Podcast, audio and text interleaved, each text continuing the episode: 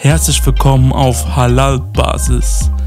Das ist unsere dritte Staffel von unserem neuen popkulturellen Format, wo es um Sinti und Romja geht. Das heißt, wir unterhalten uns über popkulturelle Themen rund um der Sinti und Romja Community in Deutschland und Europa, aber auch über Hip-Hop, Anime, Comic und diverse andere Themenbereiche, die wir für unsere Antirassismus und Jugendarbeit verwenden. Als erstes, Nino, na, alles gut, was geht bei dir? Moin, moin und herzlich willkommen auch von unserer Seite beim Format Halal Basis. Ich freue mich mit Senor heute die erste Folge aufzunehmen. Es wird auf jeden Fall wild. Kurz vorweg, bevor wir anfangen, ist es mir wichtig zu erwähnen, dass wir hier die Religion nicht vermischen wollen, dass wir kein religiöses Verbal angreifen wollen auf Halal-Basis, weil das Wort Halal aktuell so Teil der Jugendsprache ist. Daher verwenden wir und wir wollen natürlich gerne so positive Sachen nutzen, um ähm, Jugendliche und junge Erwachsene zu empowern. Genau. Und Nino, heute ist ja der Romani Resistance Day. Kannst du kurz erklären, was das bedeutet? Ja, also der Romani Resistance Day kommt vom 16. Mai 1944, wo sich sehr, sehr viele Menschen, die im KZ äh, Auschwitz-Birkenbelsen in den sogenannten Z-Lager waren, an diesem Tag haben sie, haben sie gehört, dass sie quasi äh, in den Gaskammern gebracht werden sollen und da haben sie sich organisiert und haben sich gegen die ähm, SS gewährt sozusagen. Also die haben sich all die Sachen, Werkzeuge, Steine, alles was auf dem Weg war, haben die auf die SS geschmissen, um sich quasi zu wehren gegen die Vergasung sozusagen. Aber die Roma und Sinti, muss man dazu sagen, haben sich schon immer gewehrt. Also die waren auch davor in den Gruppen, die sich äh, zusammengetan haben und die sich organisiert haben gegen das Nationalsozialismus. Und in den Camp selber in den Z-Lager haben sich dann letztendlich am 16. Mai 1944 war quasi der Widerstand, wo sie sich nochmal explizit gewehrt haben gegen das Regime. Es wird geschätzt, dass es 6000 Sinti und Romja waren, die Widerstand geleistet haben. Genau, um die 6000. Genau, heute geht es ja bei uns über Helden und Heldinnen. Und es gibt ja diverse Heldinnen, die während des äh, NS-Regimes aktiv waren. Zum Beispiel Raymond Gurimi, über den wir öfters gesprochen haben, aber auch zum Beispiel Alfreda Markowska. Genau, also dazu muss man jetzt sagen, also der 16. Mai, der Romani Resistance Day, steht heute wie auch davor für Widerstand, also quasi für ein Tag, in dem es nochmal klar wird, dass Widerstand auch in dieser Zeit sehr wichtig ist gegen Ungerechtigkeit, gegen, gegen Hass, gegenüber Roma und Sinti, gegen Rassismus gegenüber Roma und Sinti, aber generell gegen Rassismus. Und das eben der Tag, wo nochmal deutlich wird, dass eben Arbeit, Bildungsarbeit, äh, Aufklärung, Sensibilisierung, aber auch Widerstand gegen Ungerechtigkeit nötig ist. Genau. Und nochmal zu erklären, warum unsere dritte Staffel jetzt auf Halal-Basis heißt. Normalerweise wollten wir mit der dritten Staffel erst anfangen, wenn wir ein Projekt haben. Das haben wir aktuell nicht. Wir sind noch gerade dabei daran zu arbeiten, in Zukunft ein Projekt zu haben. Und auf Wahlbasis natürlich, weil wir das auf private Kosten machen. Und daher werden wir jetzt auch bei dieser Staffel keine Gäste haben, äh, die wir einladen werden zu interviewen, weil wir das natürlich privat machen. Aber sobald wir ein Projekt am Start haben, werden wir natürlich viele tolle Gäste haben, die wir interviewen werden. Genau. Wir haben ja schon die Heldinnen angesprochen, die während des NS-Regimes Widerstand geleistet hatten. Und ihr könnt auf der Instagram-Seite Roma Youth Media euch die Posts anschauen, wo sechs Heldinnen vorgestellt werden, die Teil der Citizen Comic Community waren. Und äh, bei den Stories könnt ihr natürlich mehr darüber lesen. Und Nino, wie wichtig sind für uns Menschen, vor allem für die Minderheit, Heldinnen? Ja, Heldinnen sind total wichtig, sowohl in der Real Life als auch in der Popkultur, weil wir eben, eben Heldinnen brauchen, die eben Vorbilder sind für junge Menschen, die Probleme haben mit dem Outing, aber auch eben quasi ähm, mit der Identifizierung, wenn man halt weiß, dass zum Beispiel ja jetzt in der Popkultur äh, Magneto äh, mit der Roma und Sinti-Kultur äh, zu tun hatte und, und, mit der Identität sozusagen. Und wenn man das liest, ist man als äh, Roma und Sinti-Angehöriger empowered sozusagen. Also man ist auch gestärkt. Je mehr Menschen in der Öffentlichkeit sind, je mehr Heldinnen auf Roma und Sinti-Identität beziehen, desto leichter ist es für die Jugendliche, sich zu outen und auch irgendwie und dass sie eben stolz auf sich sind und dass es eben Roma und Sinti Normalität ist und dass sie sich nicht fürchten müssen, dass sie Roma und Sinti sind, sondern eher im Gegenteil, dass sie eben stolz drauf sein können. Bei Auf Halal-Basis, da soll ein etwas entspannter Format werden, wo ihr auf entspannt uns zuhören könnt, weil es gibt aktuell viele politische Themen, die sehr anstrengend sind, äh, sich damit zu beschäftigen und wir wollen uns und wir wollen euch von den ganzen Weltgeschehnissen, die gerade entstehen, ein bisschen ablenken. Und ähm, Nino, was waren so deine äh, Helden während deiner Kindheit oder Ju Jugendzeit? Ja, das ist ähm, eine gute Frage.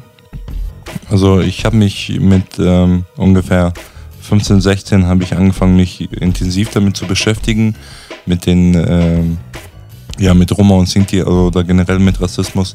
Und da bin ich natürlich, natürlich auf Malcolm X, auf Martin Luther King gestoßen, auf Nelson Mandela das waren so Persönlichkeiten, die mich persönlich, persönlich total irgendwie äh, berührt haben mit deren Kämpfe und so weiter.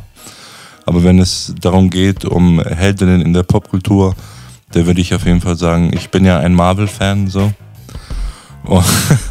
Und äh, dementsprechend, ich bin ein äh, Fan von dem Universum sozusagen, aber vor allem bei X-Men, bei Mutanten und so weiter, was auf jeden Fall sehr viel Parallele zu Rassismus gibt würde ich sagen, ja, ähm, die zwei Lager, Magneto und ähm, Professor X, die auch zufällig so, also könnte man vergleichen mit Martin Luther King und Malcolm X sozusagen, ne?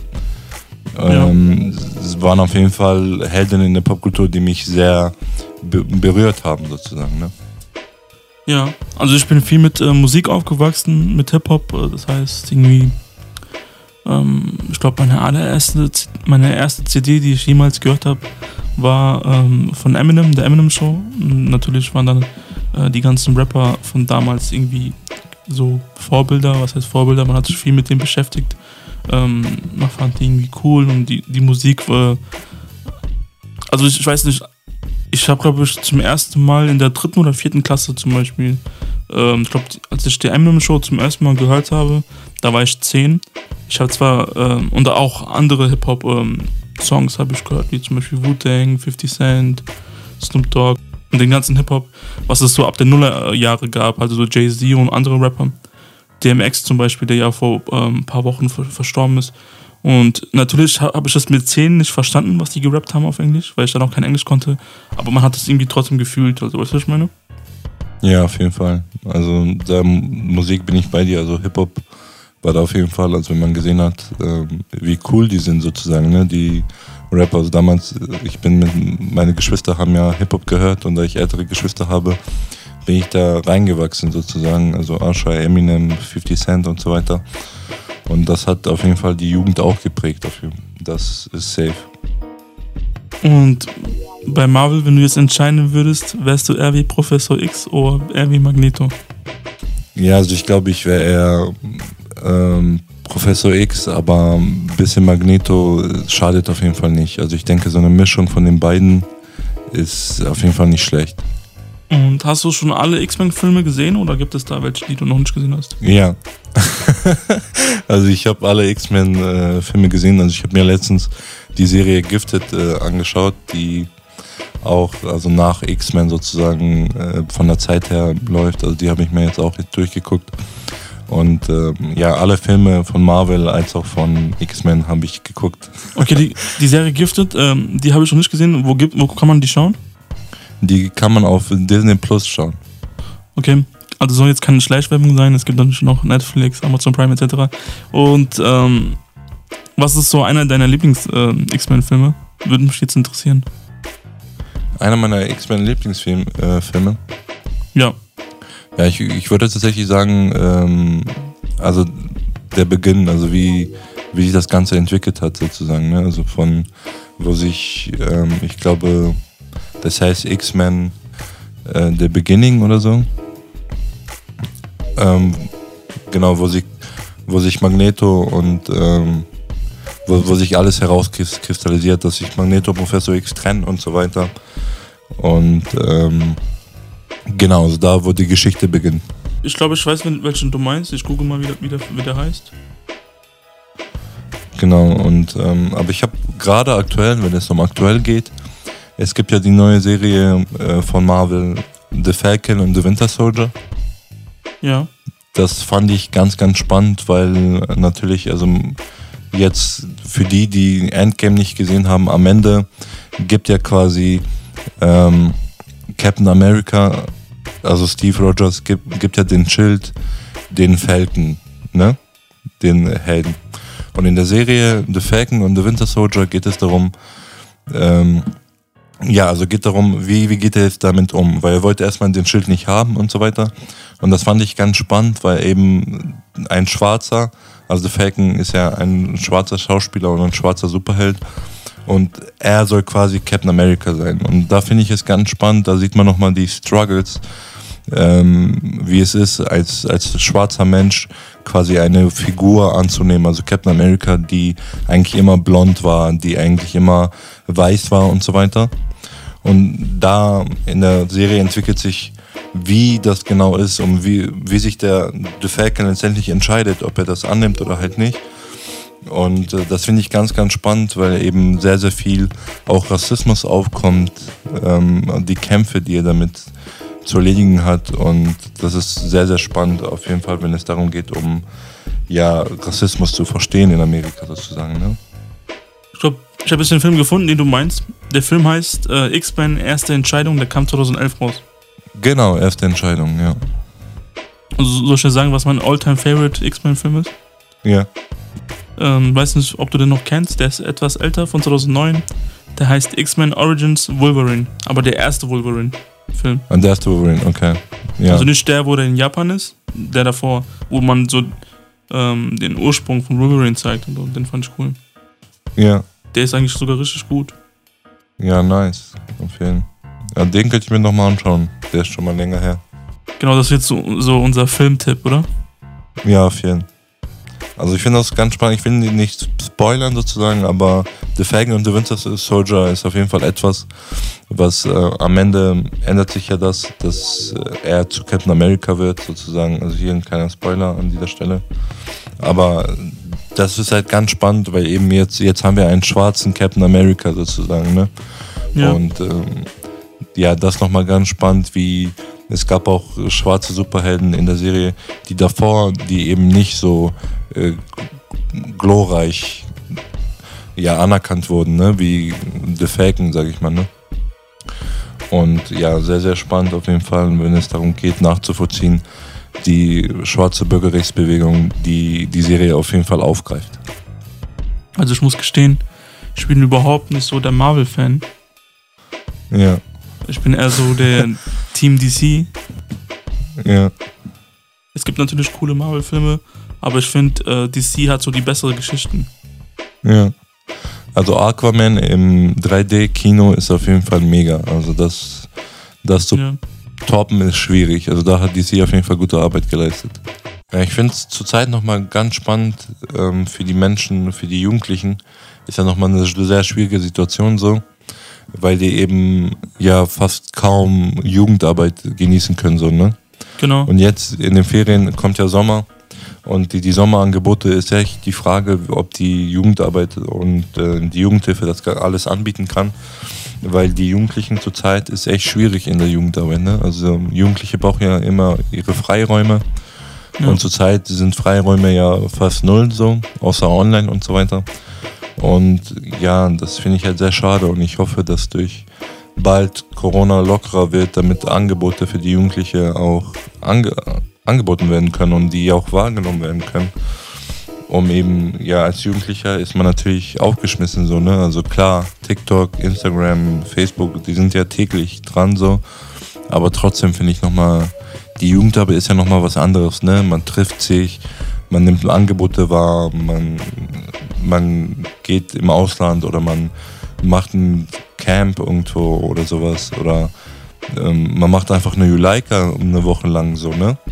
Auch das ist alles nicht möglich und ähm, ja, da mache ich mir ein bisschen Sorgen an für die Jugendlichen, muss ich echt sagen. Ich bin guter Hoffnung, dass es im Sommer ein bisschen besser wird, aber ich denke, das wird ähm, ein bisschen komplizierter, weil du natürlich erstmal Schnelltests machen musst und es ist natürlich besser, wenn man geimpft ist dann und so. Erstmal muss sich impfen, um vielleicht überall teilnehmen zu können und ähm, das macht das Ganze so. Also ich denke, was halt nicht mehr möglich ist, etwas spontan zu unternehmen. Das heißt, du musst jetzt fest planen und so. Genau. Was ja für viele auch schon ähm, kritisch ist, weil viele äh, Unternehmen ja viel auf spontan Sachen. Ja, auf jeden Fall. Und das ist echt eine schwierige Situation zurzeit. Aber man kann ja nichts machen, außer abwarten, wie sich das Ganze entwickelt und ähm, wie das besser wird. So, ne?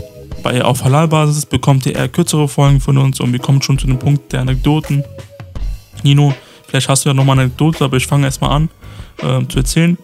Äh, wir haben ja heute den äh, Romani Resistance Day und äh, wir haben, viele haben schon Posts gemacht und äh, wir natürlich auch unter Roma Youth Media, wo wir noch äh, die äh, Sinti und Romja-Heldinnen würdigen, indem wir Beiträge darüber machen.